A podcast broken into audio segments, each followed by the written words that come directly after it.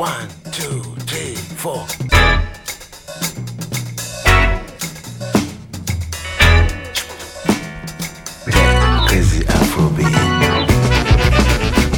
Radio Django, le grand direct, 18-19h.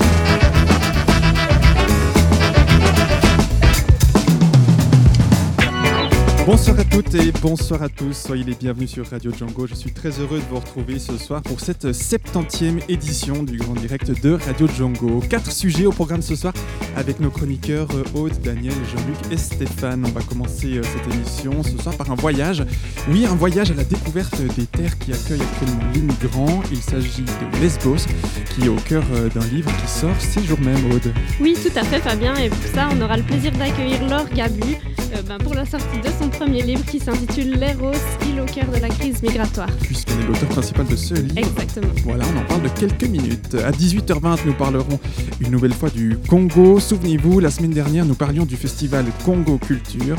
Ce soir, nous allons y retourner, y revenir, y retourner, oui, au Congo, avec une figure emblématique du Congo, Daniel. Il s'agit de Kim Pavita. Alors oui, j'ai eu l'occasion euh, de rencontrer euh, Nsaku euh, Kimembe, qui est spécialisé donc dans la cosmologie euh, de la culture euh, Congo. Il va nous parler de Kimbavita, qui est un symbole de résistance. Cette jeune femme euh, de 20 ans a joué un rôle essentiel dans la lutte pour la libération du Congo au XVIIIe siècle et son combat reste très présent dans les religions, religions afro-américaines et le vaudou. Voilà, des, euh, des connaissances euh, de culture et de religion du Congo. Ce sera tout à l'heure dans une bonne vingtaine de minutes. Et puis à 7h20, on passera à Cultiver Lausanne. euh, et Jean-Luc, nous parlerons web télé ce soir. Web télé avec Laurent Bercier, qui est un réalisateur veuvaison qui a co-créé cette web télé, les visionnautes avec euh, euh, voilà, d'autres personnes. Donc il sera là pour nous raconter un petit peu, c'est un peu comme Radio Django, mais Voilà. en télé. En télévision, c'est parfait. On donne la parole également à nos concurrents, si on peut le dire. On en parlera, on lui posera la question tout à l'heure dans une quarantaine de minutes. Et puis, pour conclure cette, euh, cette émission, nous retrouvons les habituels mardis de Stéphane Benanzi, la chronique d'actualité culturelle. Ce sera tout à l'heure, juste avant 19h. Le livre Lesbos, île au cœur euh, de la crise migratoire. Le Congo est comme Kim Pavita, les, le- les, les visionnautes, une web télé. Et les mardis de Stéphane Benanzi, c'est le programme de ce mardi 11 octobre sur Radio Django. Une émission à suivre comme chaque semaine en direct et en public de Pôle Sud ou à écouter sur radio.django.fm. Je suis Fabien, je vous accompagne jusqu'à 19h. Soyez les bienvenus. Radio Django, la rose des vents. Ce soir, dans la Rose des Vents, c'est une petite île grecque de Léros qui sera au cœur de notre discussion pour situer l'île de Léros. Elle se situe dans l'archipel euh, des Dodécanèses, dans la mer Égée. Situation euh, privilégiée pour les migrants qui traversent vers l'Europe, Aude. Oui, Fabien, et euh, nous aurons le plaisir d'accueillir Laure Gabu, l'une de nos chroniqueuses, hein, mais ce soir en tant qu'invitée, puisqu'elle s'est rendue euh, l'automne dernier à Léros. Avec le photographe euh, Pierre-Emmanuel Fer, ils sont allés à la rencontre des milliers de migrants qui transitent par cette île pour se rendre en Europe. De leur expérience est né un livre qui vient de sortir en librairie et dans lequel ils nous livrent leur vision de cette situation sur fond de crise migratoire. Bonsoir, Laure Gabu. Bonsoir. Merci de nous avoir rejoints sur le plateau de Radio Django. La plupart des auditeurs, hein, on n'apprend rien à personne, euh, ont sûrement déjà entendu euh, le nom de Lesbos, beaucoup de, de- un nom qui circule beaucoup, mais euh, nettement moins entendu parler de sa petite sœur euh, voisine aussi, Léros. Alors, d'où est venue euh, cette idée de te rendre euh, particulièrement sur cette île? Alors l'idée est partie en fait euh, d'un- d'une rencontre aussi avec Pierre-Emmanuel Fer, qui est le photographe. Et moi, ça faisait quelques années maintenant, enfin même beaucoup d'années que je travaille sur la migration. Donc j'avais envie d'aller un peu plus loin.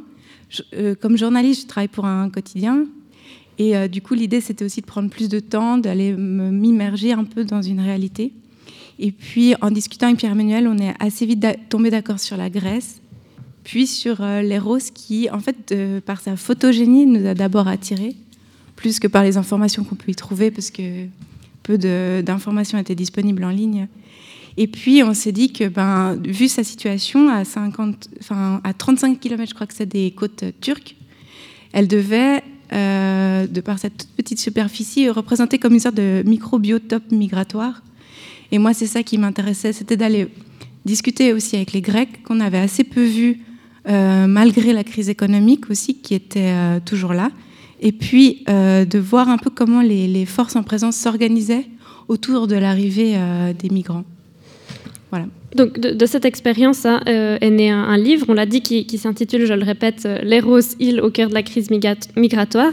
Et toi, comme tu viens de le dire, tu es journaliste. Alors bon, d'habitude, tu as plutôt l'habitude d'écrire des articles qui sont plus restreints.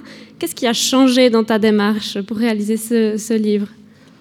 Alors, le, fait de s'immerger, c'est une expérience pour un journaliste qui est assez chouette. En tout cas, moi, j'ai beaucoup aimé. Ce qui, change, c'est qu'au bout d'un moment, on voit et on revoit et on re-revoit les mêmes scènes. Le journaliste, d'habitude, il va enfin, d'un coup sur un événement. C'est un peu du, one-shot, de la rapidité. Et là, c'était vraiment chouette d'avoir le temps, de prendre le temps, de rencontrer les gens, de confronter euh, les informations lentement. Parce que sur un aussi petit territoire, en fait, il y a énormément de rumeurs. Donc ça valait le coup aussi de revenir, de reposer la question. Et puis, ben, finalement, on s'attache, quoi. On crée aussi des liens qui sont plus forts que si, euh, si on reste quelques heures et on s'en va. Et dans ta façon d'écrire, finalement, dans ton style, est-ce que là, il y a eu une différence? Alors, hum, c'était la question que je me suis posée. Donc, je suis revenue, j'ai un peu euh, trituré toute, toute cette matière que j'avais. Et à un moment donné, je me suis retrouvée un peu confrontée à un problème. C'était euh, où, est-ce que je me mets moi Euh, Vu que, ben, de par le temps que je passais là, j'avais un peu mes émotions qui étaient impliquées, ma personne qui était impliquée. J'avais des réactions, des colères, des peurs. Je vivais un peu le truc avec les autres. Et du coup, ben, je me suis dit, ben, consciemment, j'ai glissé en fait du rôle de journaliste à celui de narratrice. Et c'est pour ça que le récit est articulé en jeu. Parce que pour moi, à un moment donné, c'était important que je sois là, pas comme personnage principal. L'île euh, reste le personnage principal, mais comme un des personnages qui afflue sur cette île en même temps que tous les autres. Et euh, donc le, livre, en fait, il est fait en deux parties, hein, pour ceux qui ne l'auraient pas encore vu. La première avec ton texte et la deuxième avec les photos de Pierre-Emmanuel, sans légende. Alors pourquoi est-ce que vous avez fait ce choix de séparation, en fait, bien net, et puis pas avoir utilisé les photos comme, euh, illustration du texte, par exemple? Alors c'est parti d'un choix au départ. Quand on a discuté, c'était très important pour lui de ne pas euh, être le photographe qui illustre l'article. Et pour moi, c'était très important de ne pas être la journaliste qui fait la préface d'un ouvrage de photos. Et donc, euh, de cette volonté, quand on a ramené tout le matériel, euh, on a beaucoup discuté. En fait, c'est une question qui a été beaucoup discutée et on s'est dit que c'était intéressant de raconter deux récits. Et en fait, je trouve pas mal. euh, au final, c'est très étrange, mais ça marche bien parce que on a mon texte, donc on a une histoire. Et quand on la termine, on arrive sur les photos de Pierre-Emmanuel et on rentre dans une autre histoire au même endroit. Les photos qui ont été prises euh, par euh, Pierre-Emmanuel, c'est des photos qui ont été prises aux endroits que vous avez visités? Alors oui, toutes les photos ont été prises sur les roses. Oui, oui, non, ce que je veux dire, bien sûr, c'est euh, c'est des photos qui, sont, euh, qui illustrent les endroits que tu as vus, que tu as imaginés pour écrire le texte. Alors, la plus... parfois, il me suivait, parfois, il faisait les choses de son côté. Uh-huh. Donc, euh, il y a beaucoup de... Il s'est beaucoup pris de... hum, On va dire d'intérêt pour le camp. Moi, un peu moins, parce qu'au bout d'un moment, j'avais vite fait le tour euh, des enjeux. Et puis, euh, il s'est... euh, Lui, il était très intéressé par les paysages, alors que moi, j'avais très envie d'aller voir les Grecs et euh, de comprendre un peu aussi euh, le fonctionnement de l'île, aussi au niveau politique, etc. Donc, en fait, les deux se, se complètent assez bien, finalement.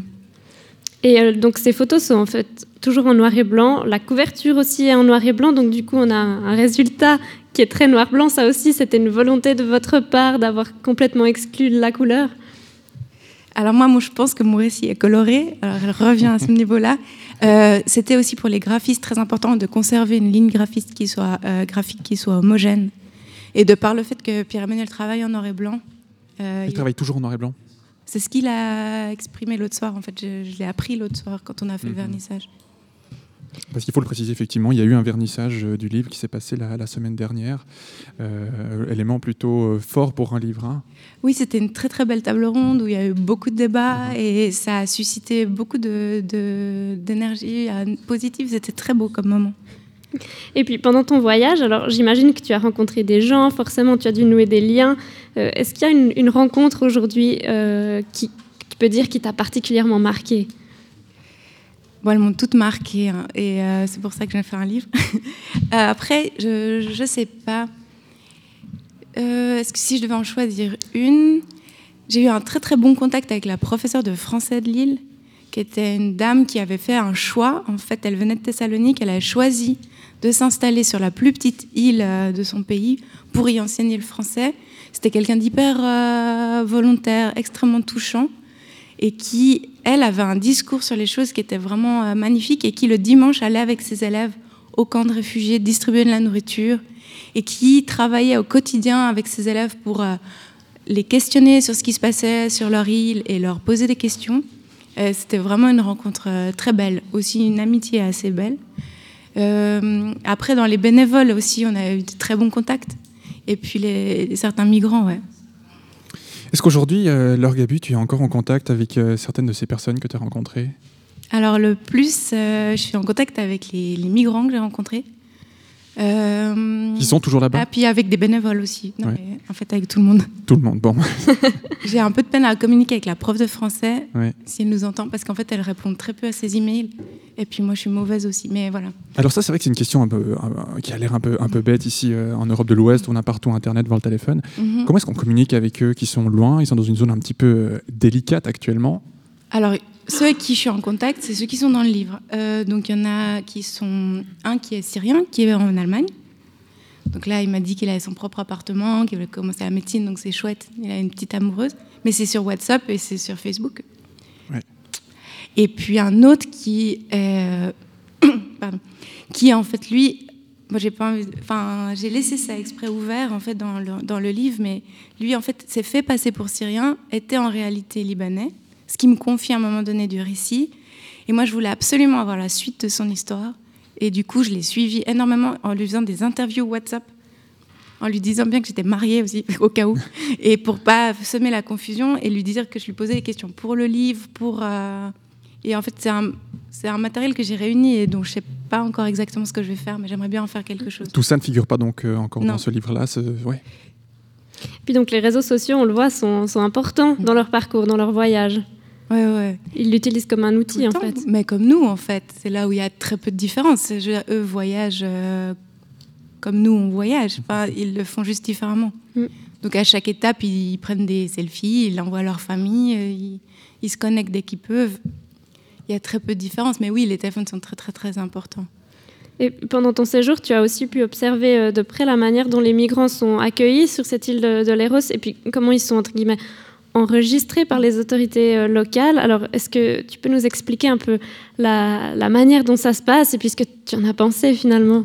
Les guillemets sont très justes. en fait, c'était vraiment fascinant parce que évidemment que euh, j'ai pas pu euh, tout voir, mais c'est vrai que ça se passait sur un tout petit port, sur des vieilles tables en bois comme tu peux trouver dans ta cuisine qu'ils avaient un peu balancé là, avec euh, effectivement très peu de personnel. Ils avaient encore les rouleaux à encre pour les empreintes digitales. Je sais pas d'une époque qui moi me semblait totalement révolue. Il y a un truc très fort que Pierre Ménel a bien mis en photo, mais il leur faisait des croix après sur la main pour les enregistrer comme. Enfin, moi, ça me rappelait vraiment des époques euh, très sombres. Et, euh, et là, en fait, à des moments, j'ai vu des, des gens, dont des bénévoles, prendre les inscriptions des gens. Et il y avait une sorte de. Ouais, il y avait. En fait, d'un côté, ça prenait des heures, les enregistrements, et de l'autre côté, c'était fait de manière extrêmement euh, légère. Puis après, il y a eu les attentats, et là, ça a commencé. Ils ont voulu euh, rendre ça de plus en plus sérieux et de plus en plus euh, sécurisé, mais avec les moyens du bord. Et c'est vrai qu'il y avait un côté un tout petit peu paniquant. Il y avait une surenchère aussi à, à la nationalité syrienne. Tout le monde disait qu'il était syrien. Ça crée des situations dont je parle pas forcément dans le livre parce que j'ai pas forcément pu les prouver. Mhm. Et je voulais pas mettre des, des fausses accusations, mais c'est clair que ça crée des situations de corruption et, et de confusion massive, quoi. Et qui font un peu peur et qui montrent aussi un peu l'absurdité aussi parfois de, de, de ce besoin de- d'enregistrement, ce besoin sécuritaire. Et puis finalement, les locaux qui, eux, étaient sur place avant tout ça et puis qui maintenant se retrouvent avec cette situation de forte euh, affluence, comment est-ce qu'ils le vivent? En fait, ils ont déplacé le camp de réfugiés, ils l'ont fermé. Ils ont créé un hotspot maintenant qui est vraiment, euh, pour le coup, en dehors, qui est sur une ancienne base aéronautique, qui est sur le site des hôpitaux psychiatriques. Donc, plus loin de la population, c'est difficile de faire. Donc, il faut traverser tous les hôpitaux psychiatriques pour ensuite arriver euh, au hotspot. Donc, autant dire que maintenant, la population et les touristes vont plus y aller. Et l'entrée, c'est un portail. Donc, voilà. Et, et donc, s'ils n'ont pas envie de le voir, la population, ils ne le voient pas. C'est que ceux qui sont volontaires qui peuvent s'engager. Des volontaires euh, dont tu faisais partie? Ou des volontaires plus bénévoles euh? Mm.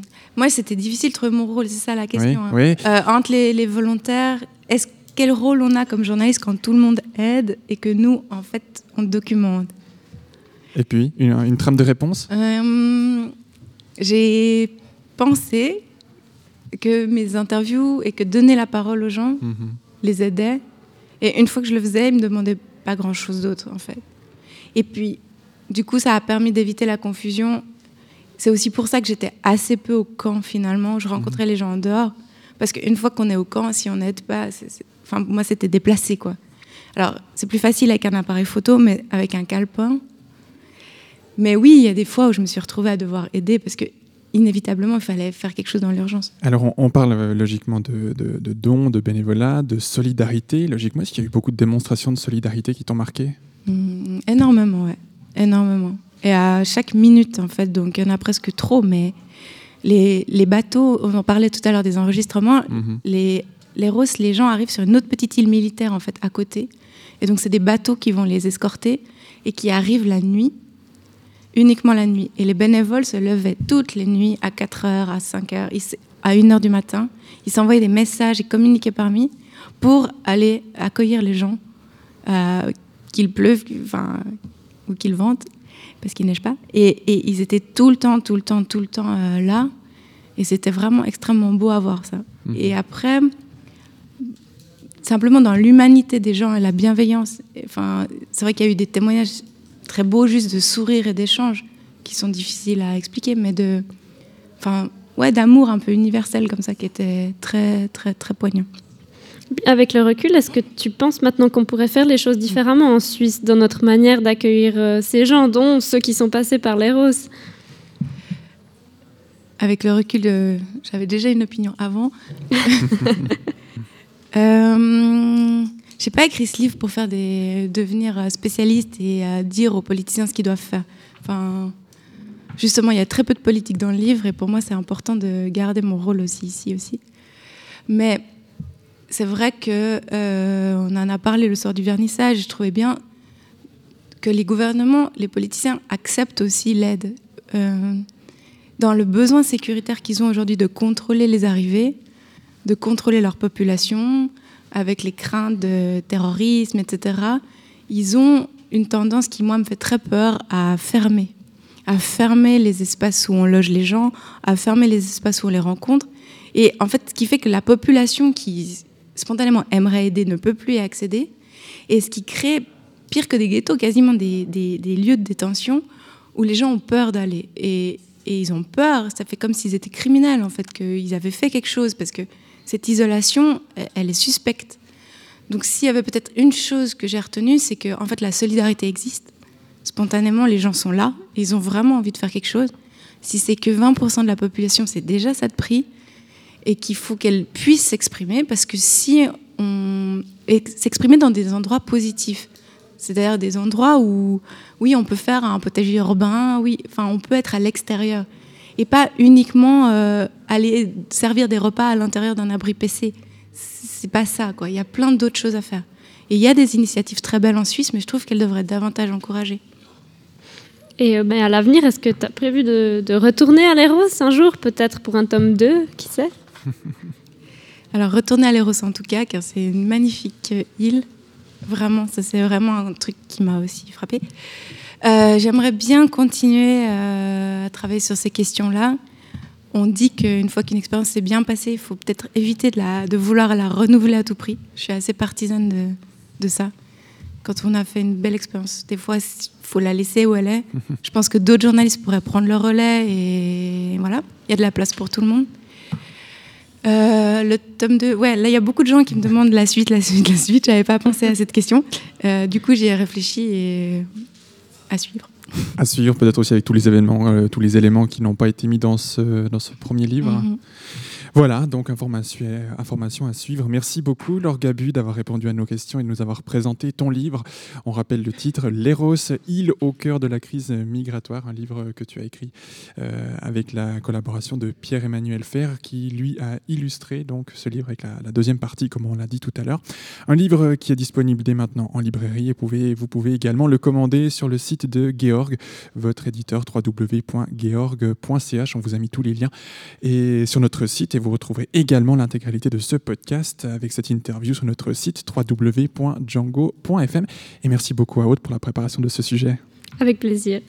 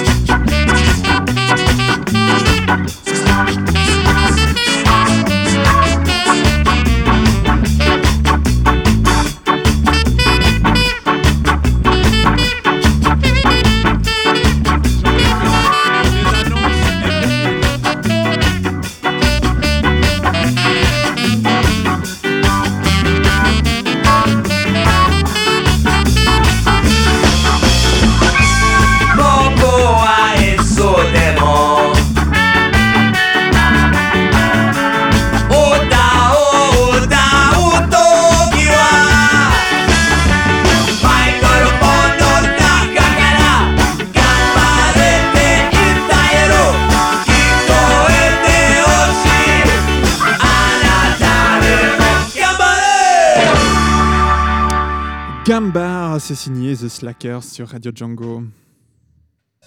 Radio Django, la rose des vents.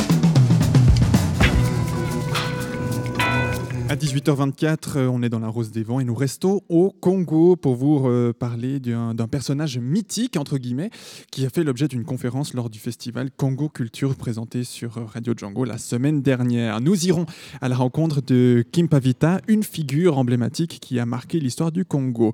Qu'est-ce qui a rendu ce personnage incontournable dans l'histoire du Congo, Daniel? Kim Pavita est un symbole de résistance.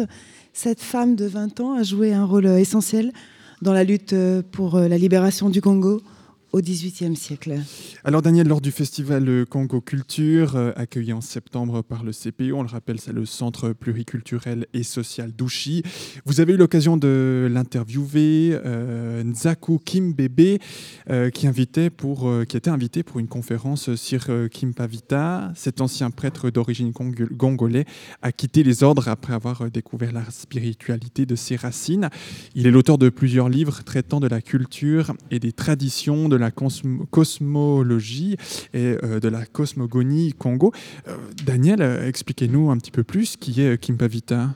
Alors l'histoire de ce personnage né sous la colonisation portugaise a connu quelques controverses et fait l'objet de différentes interprétations. Si les Portugais l'ont condamnée pour hérésie et sorcellerie, elle demeure pour les Congolais une héroïne charismatique, une référence spirituelle et un modèle politique. C'est l'une des premières femmes congolaises à s'être soulevée contre la christianisation et l'oppression des colons portugais. Kimpa Vita est une euh, jeune femme qui a marqué l'histoire du Congo. Euh, nous, les Congolais, nous reconnaissons en elle une prophétesse, une femme initiée au terme Congo du terme, et une femme politique. Pourquoi politique? Ben Parce que euh, dans le monde Congo, euh, la spiritualité, les connaissances scientifiques et la politique font un tout. Donc, euh, quand elle prend un engagement, nécessairement, il est d'ordre spirituel et politique. Mais dans quel contexte historique est-elle devenue un symbole de résistance? Alors, euh, le symbole historique, euh, pour euh, comprendre le, combat de Kimpa Vita, il faut remonter, et j'ai deux dates à donner. La première, c'est 1482. C'est la date où les premiers Portugais sont arrivés au Congo. 1482. Et c'est à cette année-là que la spiritualité Congo a commencé à être mise sous le boisseau. Parce que le christianisme est arrivé et euh, le roi s'est converti entre guillemets, parce qu'enfin il s'est converti entre guillemets, parce que une, véritable conversion ne se fait pas en deux mois. Mais lui, euh, il l'a fait. Pourquoi est-ce qu'il a choisi de se convertir? Il a choisi de se convertir au fait pour des raisons politiques, pour maintenir, euh, pour maintenir certaines puissances, de- de- de- une, certaine puissance politique au fait. Il croyait que avec euh, l'arrivée euh, des Européens, il serait plus puissant. Et la deuxième date que je vais retenir, qui a, a formé, qui a formé au fait le- le- le- l'histoire de Kimpavita, sa vie, c'est 1665. Le 29 octobre 1665, il y a eu une bataille, une guerre entre le Portugal et Congo, L'Empire Congo. l'Empire Congo. Et euh, une bataille a eu lieu dans un- une localité qu'on appelle Mbouila. Et là, euh, les Congo ont fait de la guerre, ont fait de la bataille. Et le roi a été, a été tué et décapité. Et quelques mois après, les troupes portugaises euh, sont allées saccager la capitale, Mbanza Congo. Mais en quelle période exactement euh, arrivent les Portugais au Congo et, dans quel contexte a émergé Kimpavita, Daniel? Le Congo, avant d'être une colonie belge, a été une colonie portugaise. Donc en, en quelle période est-ce qu'il a émergé, Kimpavita, Daniel? Alors, c'est dans les années euh, 1482. Et à cette période-là, un navigateur euh, portugais, Diogo euh, Cao, découvre le Congo. Des relations commerciales se tissent entre le Congo et le Portugal et un système colonial se dessine. Commence la traite des Noirs, le Portugal importe des esclaves et le christianisme s'impose. La préférence portugaise divise l'unité du royaume Congo et l'ancienne capitale Banza Congo, appelée Sao Salvador par les Portugais, a été détruite. Donc, euh, euh, pendant que Kimpa Vita arrive dans ce monde, elle est née en 1684. Euh, Kimpa Vita arrive, l'Empire de Congo n'a plus de roi et n'a plus d'empereur. Donc les gens sont complètement désemparés Et euh, comme le peuple Congo est un peuple qui est assez solide, ils se sont dit, c'est vrai que nous avons perdu notre capitale, c'est vrai que nous avons perdu également notre roi, mais on ne se laisse pas faire. Nous croyons en un Dieu qui ne nous a jamais abandonnés. Ils ont donc organisé des séances de prière partout hein, pour la restauration de l'Empire et ou du royaume. Et ces prières euh, ont été généralisées dans toutes les parties du pays. Et c'est dans ce contexte que Kimpa Vita arrive. Quand Kimpa Vita, arrive dans, euh, dans la société, au fait, elle arrive en pleine séance de ces prières-là. Et quand elle a eu un certain âge, eh ben, elle a adhéré à ces, à groupes, de prière. Elle a eu ce qu'on appelle des grades, des grades spirituels qu'elle a eu, et ainsi de suite. Et voilà. Donc, Kimpa Vita, euh, quand elle a vu, quand elle a vu euh, les chrétiens euh, faire ce qu'ils ont fait, notamment l'esclavage et tout, elle les a tout de suite, les a tout de suite comparés à des sorciers. Il dit, hein, Dieu ne peut pas aimer, ne peut pas vouloir ce genre de pratique. hein. Donc ceux euh, qui font, qui réduisent les autres en esclavage, ce ne peut être que des sorciers. Alors d'où sa, sa grande, sa grande expression, Kangamundele, Kangandoki, ce qui signifie maîtrise le blanc, mais comme tu maîtrises le sorcier. Et Kimpa Vita a eu aussi une autre, une autre grande découverte qu'elle a faite. Qu'elle a faite et s'est dit, euh, si le, pays est, se trouvait dans cette situation-là, c'est parce que notre feu, le feu énergétique, moi je l'appelle le feu hyper énergétique parce que le feu lui-même est une énergie. Alors lui, il dit en, en Kikongo, en langue, il dit Tia Tuan Longo, Tia Tuan Longo, ce qui signifie le feu sacré. Mais pour le traduire de man- manière un peu plus, plus moderne, j'appellerais le feu hyper énergétique. Alors ce feu hyper énergétique, c'est celui-là qui fait que une civilisation, une civilisation soit possible. Une civilisation est toujours euh, bâtie sur un certain feu énergétique qui n'est pas physique naturellement, il est spirituel. Voilà. Et du quoi a-t-elle choisi la spiritualité pour mener ce combat contre les envahisseurs portugais? Ben, parce que dans le, dans le monde du Congo, tout, tout, tout combat est d'abord un combat spirituel. Et c'est pour cela que vous remarquerez que dans l'histoire du Congo, que ce soit en Angola, qui est aussi d'abord le Congo, parce que le Congo a été divisé en trois parties, le Congo portugais qui est l'Angola, le Congo français et le Congo belge. Dans ces trois parties du Congo, tous ceux qui ont mené des mouvements de libération les ont menés au sein d'une certaine spiritualité. Tous. Kimpa Vita l'a fait, Kimbango l'a fait. Donc chez nous, euh, on, ne, on ne dissocie pas la spiritualité et la religion de l'autre, des autres parties de la vie. Qu'elle soit euh, la, la- la vie ordinaire, la vie euh, euh, politique, euh, tout ça c'est lié à, la, à une spiritualité. Oui, pour quelle raison euh, est-ce que cette femme a été brûlée vive en 1706 Alors plusieurs facteurs expliquent ce crime. Kimpa Vita pour les Congolais ou Donna Béatrice pour les Portugais avait été baptisée. Elle se revendiquait de Saint Antoine qui avait fait vœu de pauvreté et avait espéré, comme euh, la plupart euh, des Congolais, qu'avec la religion, les rapports avec les Portugais tendraient à plus euh, d'égalité. Face aux injustices, Kimpa Vita finit par se soulever et dénoncer le christianisme qui ne servait qu'aux Portugais et à leur commerce. Elle commença donc sa croisade en 1704 pour restaurer la dignité et la souveraineté de son peuple et clama que Jésus était noir et né au Congo. En 1706, elle donne naissance à un petit garçon. L'Église catholique saisit l'occasion et l'accuse, entre autres, de ne pas avoir euh, attendu d'être mariée pour procréer. Ce qui, de surcroît, n'était pas inscrit dans les mœurs congolaises. Elle est brûlée vive en 1706 avec son compagnon et son enfant. Imaginez-vous une jeune femme qui meurt et qui ressuscite. Ça pose un gros problème avec, avec ceux qui disent que Jésus-Christ seul est mort et ressuscité. Ça pose un, déjà un gros problème. Imaginez-vous euh, une puissance qui dit qui a détruit la capitale d'un empire et dont une personne va dire qu'il va travailler pour la restauration de cet empire. Donc pour des raisons religieuses, on a tué Kimpa Vita. Pour des raisons politiques aussi, on a tué Kimpa Vita. C'était une menace en soi. Absolument, c'est une menace. Parce que euh, Kimpa Vita, ressuscité d'entre les morts, Oh, ça, mais ça vous ne le lirez jamais dans aucun livre. hein.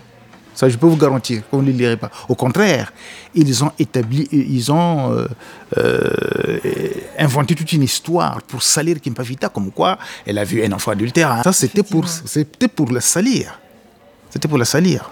Mais justement parce que euh, Kimpavita, d'abord en reprenant le flambeau de la reconstruction de Mazakongo, elle, représente une menace politique, déjà, parce que cela signifie que euh, le feu, ce que j'ai, d'abord appelé le feu hyper énergétique, donc Kimpa Vita rallumait le feu hyper énergétique de la nation Congo, ce qui signifie que la nation Congo reprenait ses droits, reprenait sa liberté et reprendrait le combat de plus belle.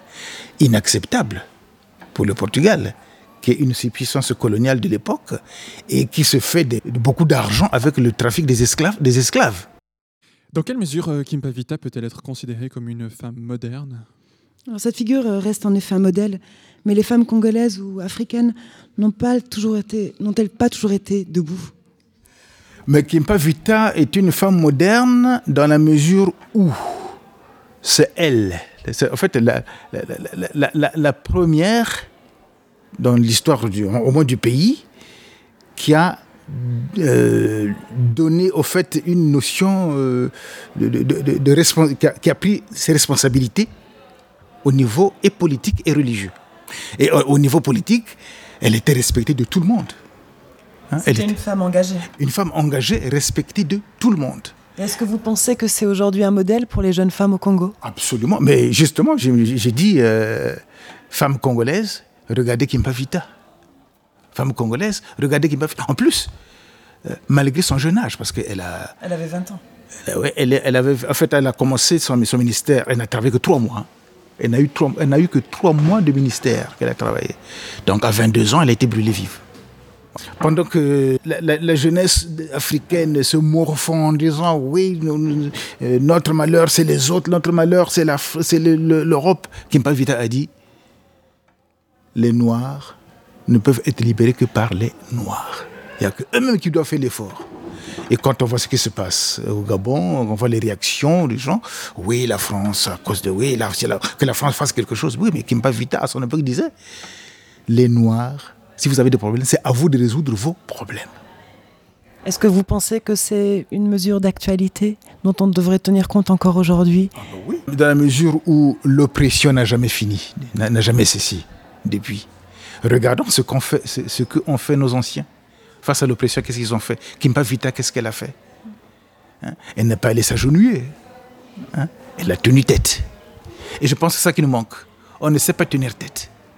Merci à Nsaku Kim Bébé et merci à Daniel pour ce sujet, un sujet que vous pouvez retrouver en intégralité sur notre site www.django.fm avec un bonus, la rencontre complète avec Nsa- Nsaku Kim Bébé. Pour ce qui concerne euh, Kim Pavita, le christianisme a plongé le royaume du Congo de l'obscurité. Elle a donc encouragé les siens à revaloriser leur religion traditionnelle. Cette figure de résistance reste ancrée dans les mémoires. Son histoire euh, inscrite dans les archives missionnaires du Portugal et notamment enseignée en Amérique latine, en Haïti et à Cuba, où plusieurs esclaves de l'ancien empire Congo ont été déportés. Son combat reste très présent euh, euh, dans les religions afro-américaines et dans le vaudou. Pour lui rendre hommage et rappeler les valeurs qui fondent la philosophie Congo, un titre de Simon Dinkala, inspiré d'une chanson traditionnelle, Nsila Congo, qui signifie la voie qui mène à la sagesse.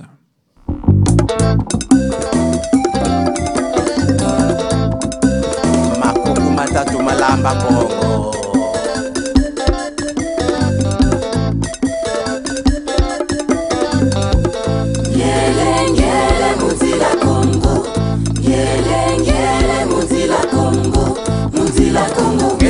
Tuto mazolanga.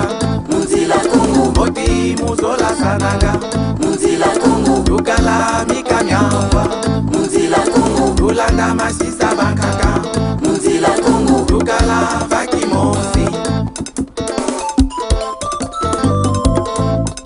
balima te nwa ye nwa ndembo mosi nka osukulanga busu po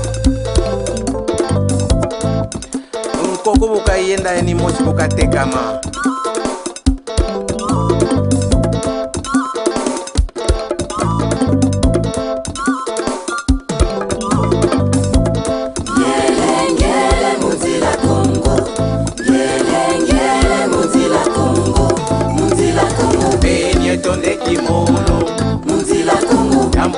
mapanga mambo.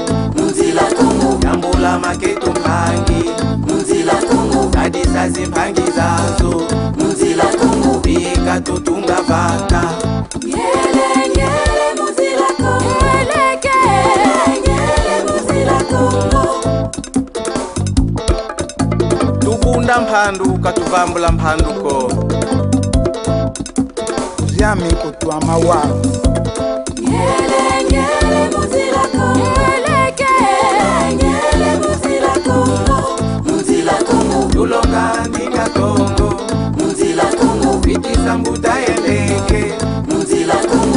la kula tukuna vida muzila tungu. Atwena binaki kutuko muzila tungu. Bika tutala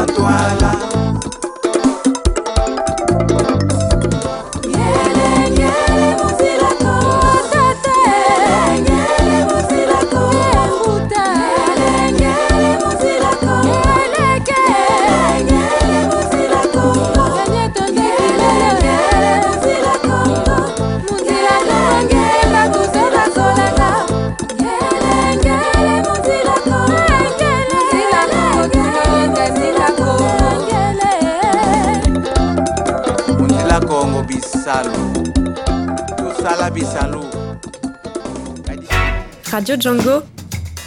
Culture.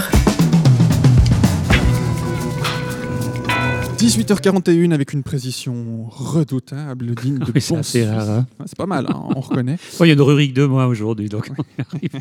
C'était pour la 70e qu'on essaie d'être très précis. Euh, 70e. voilà, bah oui, bah c'est l'heure, donc on passe à cultiver Lausanne et nous recevons ce soir Laurent Bercier. Bonsoir. Salut.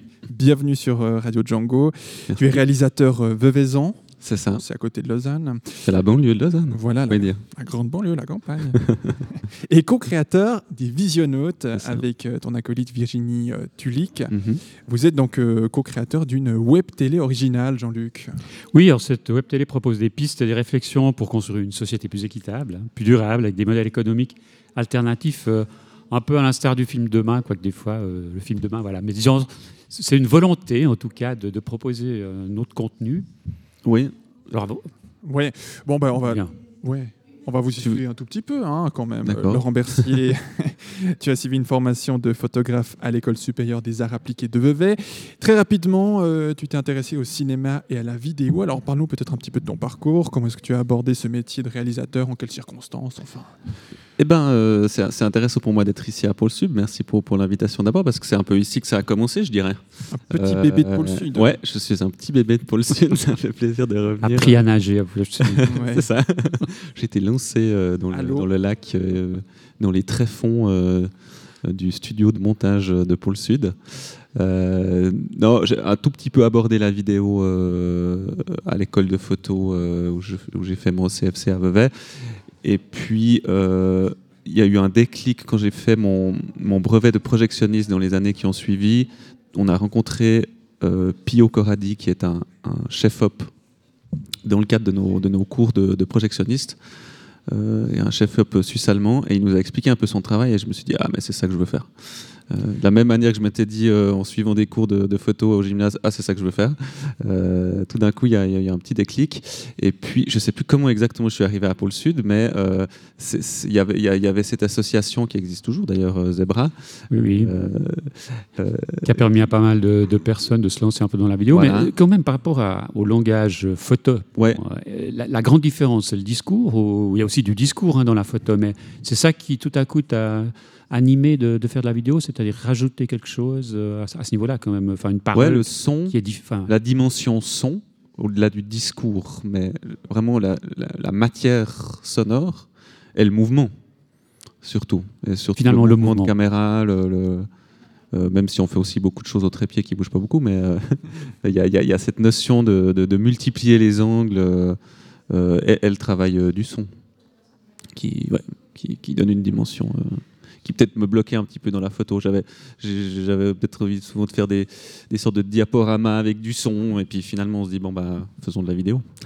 Alors, quelles sont tes premières réalisations au, cinéma ou en vidéo? Alors vidéo parce que je suis pas trop parti du côté cinéma, mais bah écoute mes premières euh, mes premières réalisations c'était euh, c'était avec Zebra, c'était les, les- les- vraiment les premiers trucs que j'ai fait, c'était euh, les, cette émission, je me rappelle plus même plus comment ça s'appelle, où on faisait des portraits de réalisateurs. Euh, et c'est vraiment euh, comme ça que j'ai mis la main euh, à la pâte. Mais comment tu pourrais définir justement cette association Zebra qui est, qui est née à une certaine période, puisqu'elle est née à l'époque où la télévision région lausannoise a aussi été créée, hein, la même période. hein. C'est ces dates coïncident. Euh, c'est- un certain mouvement à cette époque. Alors, je dirais que c'était ça, ça- ça mêlait des gens qui venaient, qui étaient des amateurs, des amateurs avertis et des professionnels en devenir, euh, voire des professionnels déjà. Et ça, et ça, c'était une plaque tournante entre des gens.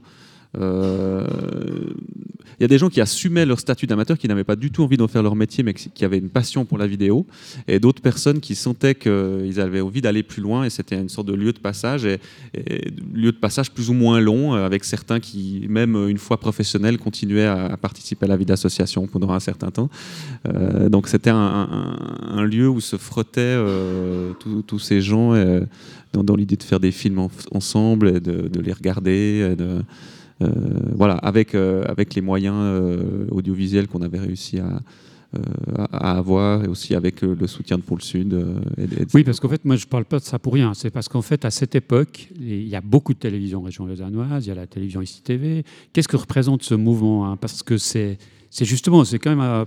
Je parle maintenant pour euh, venir petit à petit à ce qu'est une web télé, parce qu'à l'époque, Ouais. en fait, il n'y avait pas besoin de web télé. Ouais. Il y avait tout ce mouvement. Qu'est-ce qui représente à l'époque, dans les années 90, ce mouvement, que ce soit pour les jeunes réalisateurs, que ce soit pour des producteurs indépendants, que ce soit pour des associations? C'est extrêmement important à cette époque. Bah oui, parce que c'était euh, ah bah à l'époque on faisait pas de vidéos sur le web, donc euh, c'était un peu le seul endroit où on pouvait montrer nos créations. Et en plus, à l'époque, il y avait même un tout petit peu de budget au niveau de, TV de TVRL pour acheter des émissions, ce qui est incroyable aujourd'hui pour, une télévision régionale. Faut être clair. Euh, donc, euh, donc ça représentait un, débouché, une ouverture euh, pour, des jeunes réalisateurs qui étaient vraiment. En tout cas, ça se passait avec TVRL. Je ne sais pas si ça se passait avec les autres télérégionales. Je n'ai pas trop vu ce que eux diffusaient euh, forcément à ce moment-là. Euh, mais c'est vrai que c'était une époque où il y avait euh, dans le canton de Vaud euh, beaucoup de télérégionales qui étaient euh, soutenues euh, par l'OFCOM. Euh, c'était jusqu'en 2009, je crois que ça a été le cas. Tout à fait. Donc c'était 2009 un autre que a disparu, euh, que Ouais. la télé s'est créée. voilà, c'était un autre écosystème euh, de un autre écosystème télévisuel euh, régional.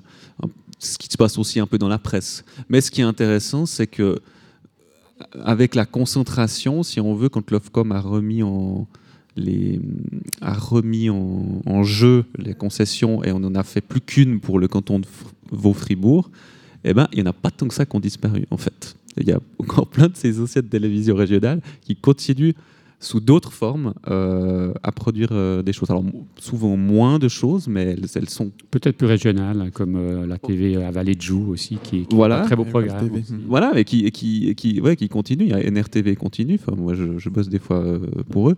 Euh, il, y a, il y a Max TV qui est toujours là. Euh, À Morges. Voilà. Oui, mais qui n'est plus à Morges, qui est maintenant à Yverdon, qui a un peu remplacé, entre guillemets, euh, Canal Nord-Vaudois. Euh, donc, l'écosystème a changé, mais il y a des sortes de survivance. Comme, comme, comme quand euh, 24 heures, finalement, a, a regroupé un peu tous ces, ces, les titres régionaux. Enfin, on a pensé que ça allait, être, ça allait être la mort des titres régionaux, et en fait, ils sont toujours là. Et on a toujours un journal de Morges, il y a toujours la Côte, il y a toujours euh, le journal euh, du Nord-Vaudois, je ne sais plus comment il s'appelle exactement. La région Nord-Vaudois. La région Nord-Vaudois, voilà, ils existent toujours. Donc, Par la suite, euh, Laurent Bercier, tu as collaboré en tant que réalisateur et producteur au magazine culturel Carrefour TV, euh, un média multiculturel qui, euh, qui a été distribué par la plupart des, des télévisions locales. Mhm. Une étape importante et passionnante, hein, Oui. euh, synonyme d'engagement. Quelques mots sur cette période. alors, oui, et de nouveau un projet qui est né à, à Pôle Sud. Encore Euh, puisque, Nous l'avons pas invité pour ça. hein. Euh, non, non. Ouais, c'est- puisque euh, c'est à Pôle Sud que j'ai rencontré euh, Patricia Marine, qui est, réalisatrice d'origine euh, colombienne. Euh, et on, s'est tout de suite trouvé sur le- l'envie de, produire des, vidéos qui font du sens. Elle, faisait déjà ça en Colombie avec un engagement très fort pour les droits humains. Et on, a, on a tout de suite compris qu'on allait pouvoir peut-être travailler ensemble. Et donc voilà, ça a duré, ça a duré quatre ans. C'était vraiment aussi une énorme école de, euh, de travail avec une personne qui a énormément d'expérience. Euh, Mais quel était ton engagement particulier? Alors pour euh, au, au début, euh, moi j'ai été surtout assistant euh, de, réalisation, c'est-à-dire de, de l'aider. euh, on, a, fait tout le travail de production ensemble, d'aller chercher les fonds pour créer ce magazine et tout ça. Euh, donc elle, c'était vraiment la tête pensante, si on veut, du, magazine. Et moi, je, l'assistais pour, pour, monter le, projet. Et ensuite, une fois que le magazine a été lancé, bah, j'ai beaucoup filmé dessus, fait du montage. On, a, on, était plusieurs caméramans, plusieurs monteurs. Et, et encore tout le côté production, en fait. euh, la caractéristique de ce projet, c'est que vous aviez beaucoup de partenaires et que vous avez abordé un- beaucoup de sujets sociaux, euh, quelques-uns juste pour comprendre toujours Oui, et, et Carrefour une, TV existe toujours. une hein, web d'ailleurs, télé euh, par la suite. Voilà, ouais.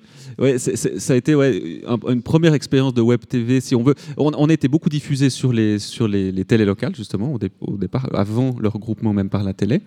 Euh, et ensuite, maintenant, c'est c'est plus devenu une, une web TV, même si, enfin, moi, j'y suis plus dedans, mais euh, ils font encore beaucoup de sujets euh, sous forme de, de- de- de web TV. Euh, c'est peut-être devenu un petit peu plus difficile de, trouver les sous pour faire des émissions un peu plus ambitieuses.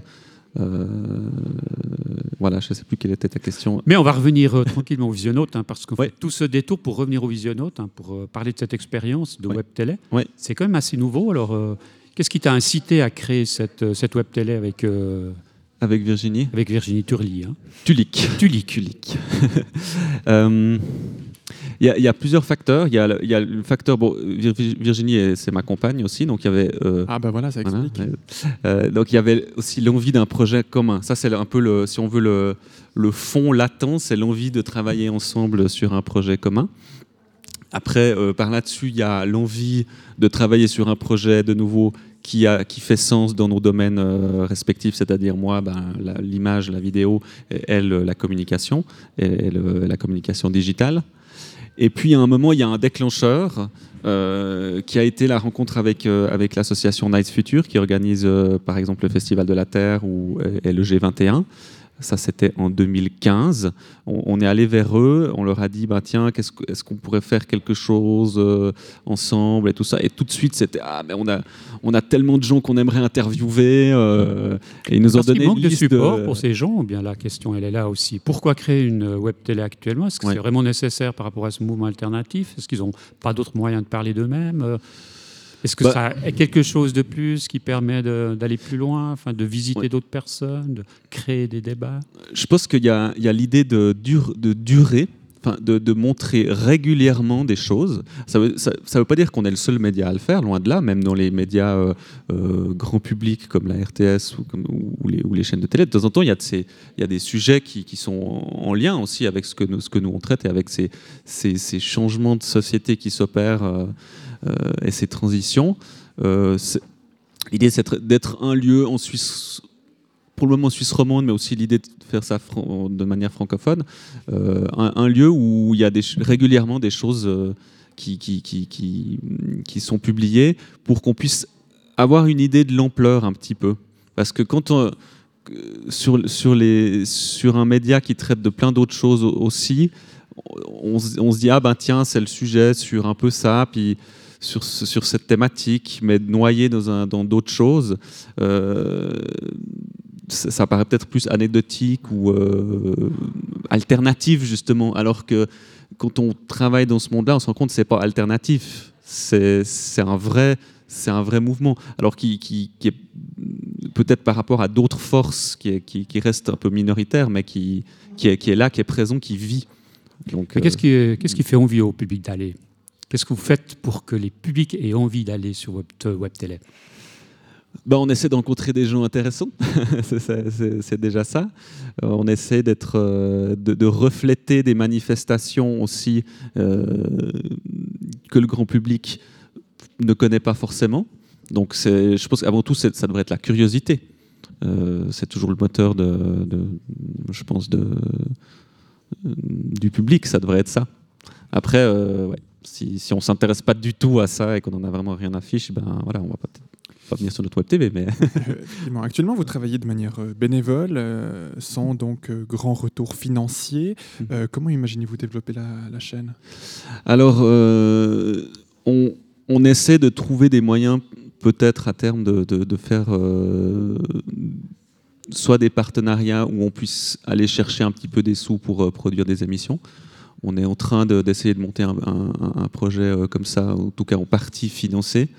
Euh, pour le moment, on, a- on est en train de faire un pilote pour, euh, avec une association qui s'appelle Éco-Village. On a fait on- deux émissions euh, qui font, donc c'est eux qui font le forum Éco-Village au Diableret, qui a lieu chaque année en août. On a fait deux émissions pilotes, dont la première va sortir extrêmement bientôt.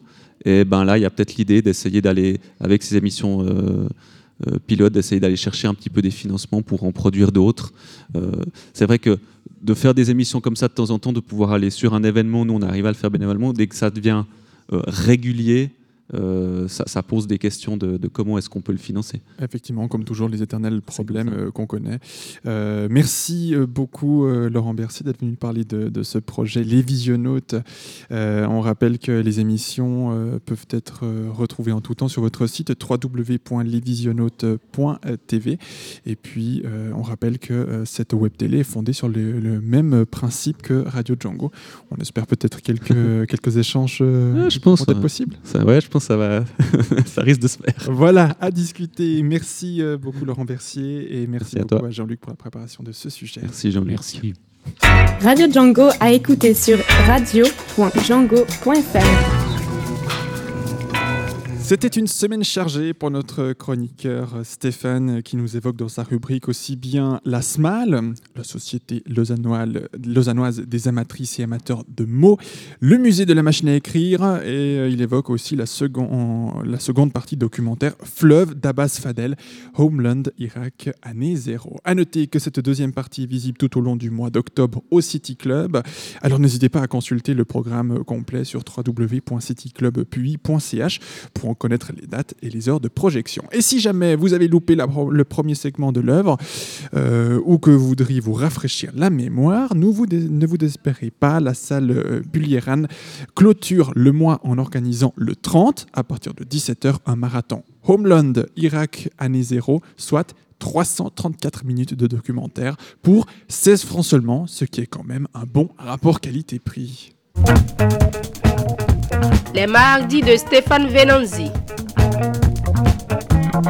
Dans Après la bataille, la seconde partie de Homeland Irak année 0, on peut voir, au travers des images enregistrées par Abbas Fadel, devenue une longue suite fébrile de plombs presque toujours en mouvement, la plupart captés directement depuis l'habitacle faussement rassurant de la voiture familiale, de quelle façon, et c'est peut-être justement là l'aspect le plus intéressant de cette seconde partie, de quelle façon l'inquiétude diffuse, vénée de paranoïa qui imprégnait avant la chute le premier segment de l'œuvre, s'est transformée en véritable angoisse suite à l'intervention américaine et au basculement de la société civile dans le chaos. Chaos quotidien, d'une violence aveugle, où chaque instant peut réellement être le dernier de votre existence. De là, le sentiment perturbant d'assister, jour après jour jusqu'au malaise, au constat désespérant d'un gâchis total dont les alarmantes conséquences n'ont pas encore fini de se faire sentir, là-bas comme ici.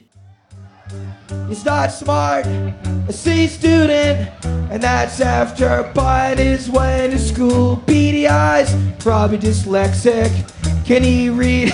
no one's really quite sure. He signs stuff, he executes people. Maybe that's why he doesn't have any friends. Cocaine and a little drunk driving. It don't matter. We got commander in chief. The idiot son of an asshole. The idiot son of an asshole.